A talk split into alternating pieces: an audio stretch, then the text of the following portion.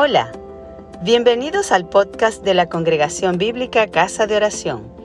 Esperamos que disfrutes este mensaje y que sea de bendición. Casa. Vamos entonces a compartir la palabra de el Señor en la primera carta del apóstol Pablo a los Corintios capítulo 15 versos 24 al 32.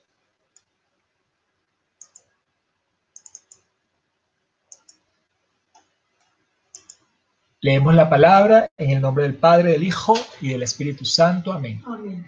Luego el fin cuando entregue el reino al Dios y Padre cuando haya suprimido todo dominio, toda autoridad y potencia. Porque preciso es que Él reine hasta que haya puesto todos sus enemigos debajo de sus pies. Y el posterior enemigo que será destruido es la muerte, porque todas las cosas las sujetó debajo de sus pies. Y cuando dice que todas las cosas han sido sujetadas a Él, claramente se exceptúa aquel que sujetó a Él todas las cosas. Pero luego de todas las cosas le sean sujetas, entonces también el Hijo mismo se sujetará al que le sujetó a él todas las cosas, para que Dios sea todo en todos. De modo que harán los que se bautizan por los muertos si en ninguna manera los muertos resucitan? ¿Por qué pues se bautizan por los muertos? ¿Y por qué nosotros peligramos a toda hora?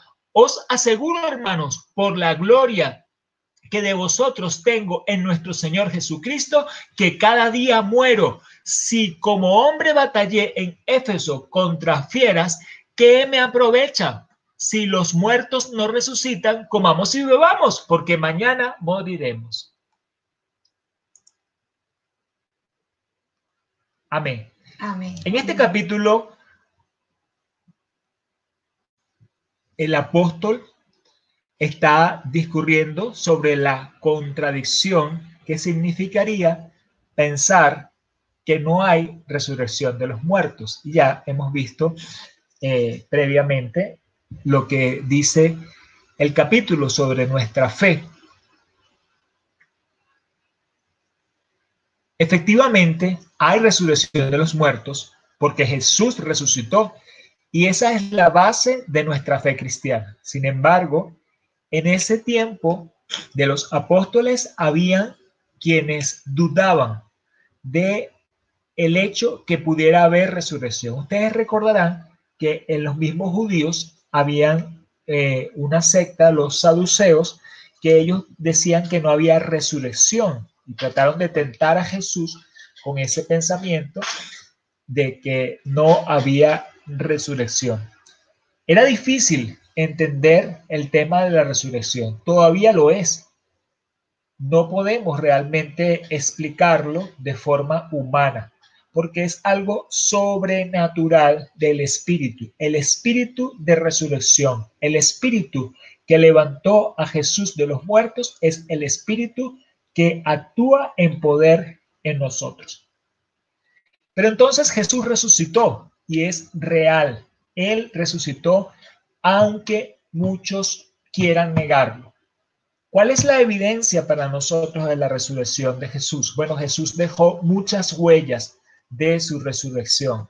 No fue un acto o un hecho que quedó aislado, sino que dejó pruebas fehacientes de la resurrección y, bueno, pruebas de ellos son los mismos manuscritos que se han convertido en nuestros actuales libros, los evangelios, donde se registra a Jesús resucitado.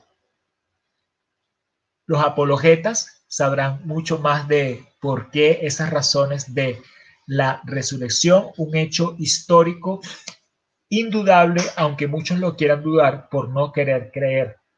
Pero una gran evidencia es cuando nosotros vemos respuestas a nuestro cambio de vida, cuando vemos que nuestras vidas son transformadas por haber creído en esta gran verdad, cuando vemos que el Señor obra de una manera sobrenatural en cosas eh, de nuestras propias vidas, son evidencias de esa resurrección porque es el poder del Espíritu que resucitó a Jesús de los muertos que está obrando.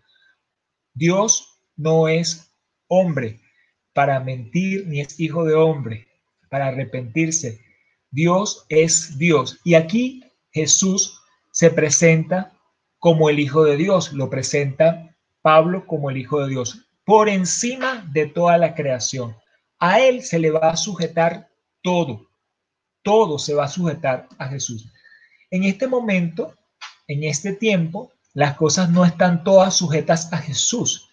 ¿Por qué? Bueno, porque todavía acá estamos en un mundo terrenal, en un mundo carnal, en un mundo caído, donde lamentablemente el primer Adán, teniendo el señorío sobre la creación, se lo entregó al príncipe de este siglo, se lo entregó al enemigo. Pero aquí nos dice entonces que todos los enemigos van a quedar subyugados delante de Jesús y Jesús entregará el reino a Dios. Estábamos hablando de el tiempo de la resurrección. No ignoramos que los que durmieron en Jesús van a resucitar y nosotros mismos seremos transformados en un abrir y cerrar de ojos. Entonces, el reino le será entregado a Jesús y serán suprimido toda autoridad, todo dominio, toda potencia, autoridades humanas, eh, potencias humanas, pero también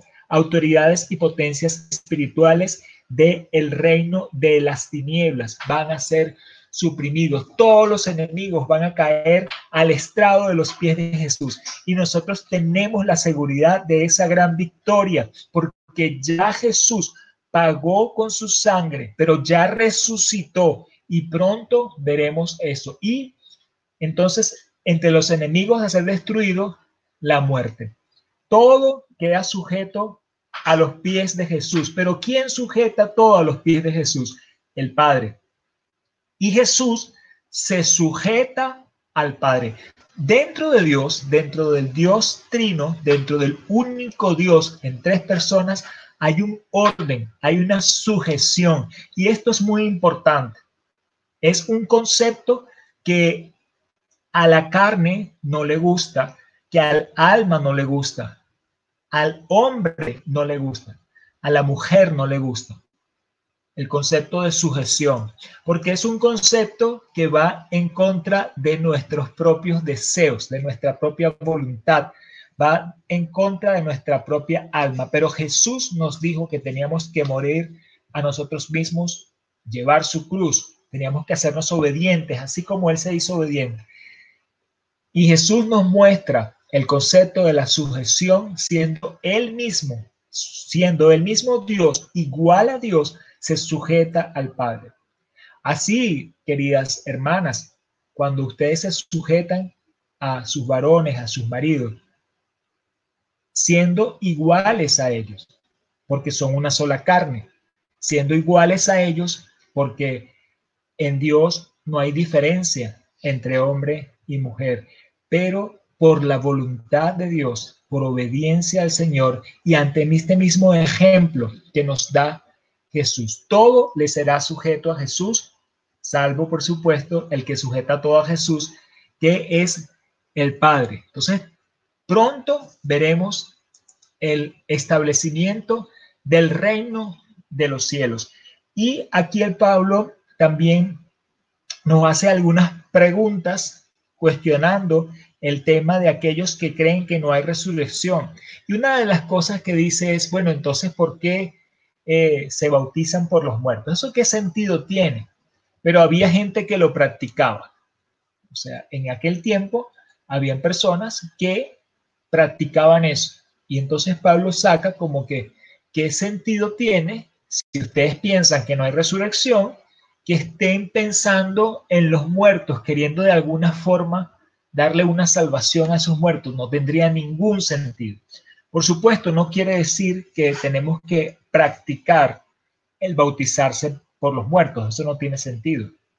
En absoluto. Cada quien eh, cree y por ese creer en esta vida es que eh, bueno, por la misericordia de Dios puede entrar al reino de los cielos. Jesús nos explicó muy claramente que no había opciones luego de pasado de esta vida, pero Pablo usa de alguna forma esa tradición que había entre algunos para hacerles reflexionar.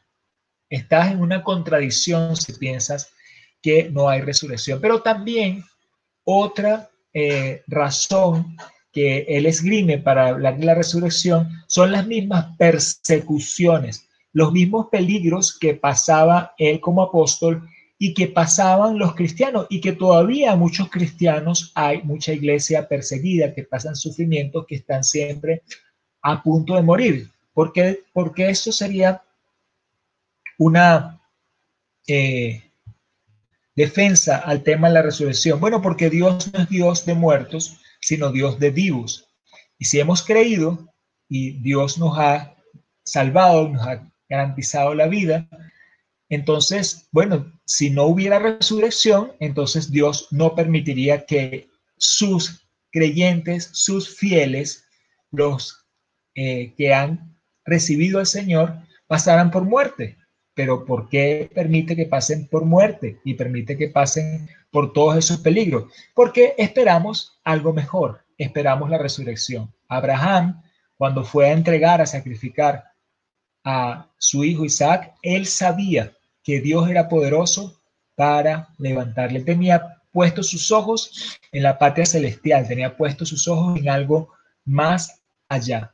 Así también nosotros cuando entregamos nuestras vidas. Podemos entregar nuestras vidas a morir por la causa de Jesús, porque estamos seguros de la resurrección. No tenemos que aferrarnos a esta vida, mis amados hermanos.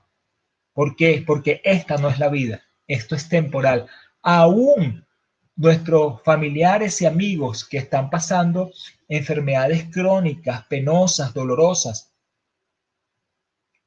necesitan es conocer a Jesús Necesitan es creer en Jesús. ¿Por qué? Porque esta no es la vida. La vida no es para estar acá eternamente, sino que la vida es allá. Y entonces estar seguros que voy a tener una mejor resurrección, porque hay resurrección para vida y hay resurrección para condenación. Así que es importante, mis amados, creer y pensar y saber esto de la resurrección. A veces nosotros mismos como cristianos, como creyentes, estamos temerosos. Es como que el mundo se va a acabar. ¿Y qué si se acaba el mundo? Mi vida está en peligro. ¿Y qué si termina tu vida en esta tierra? Aférrate a Cristo, aférrate a la fe, confía en la resurrección, todas las luchas que pasamos, todas estas este, situaciones espirituales, toda esta batalla que tenemos. Sí, es cierto, estamos con una batalla. Es cierto que hay tiempos en que dominan las tinieblas, pero tenemos garantizada la victoria por Jesús y Él va a establecer el reino y sus enemigos van a caer todos al estrado de sus pies y Él va a sujetar todo y Él reinará para siempre. Esa es la fe cristiana. Alabamos y glorificamos al Señor. Hola, bienvenidos al podcast de la Congregación Bíblica Casa de Oración. Esperamos que disfrutes este mensaje y que sea de bendición.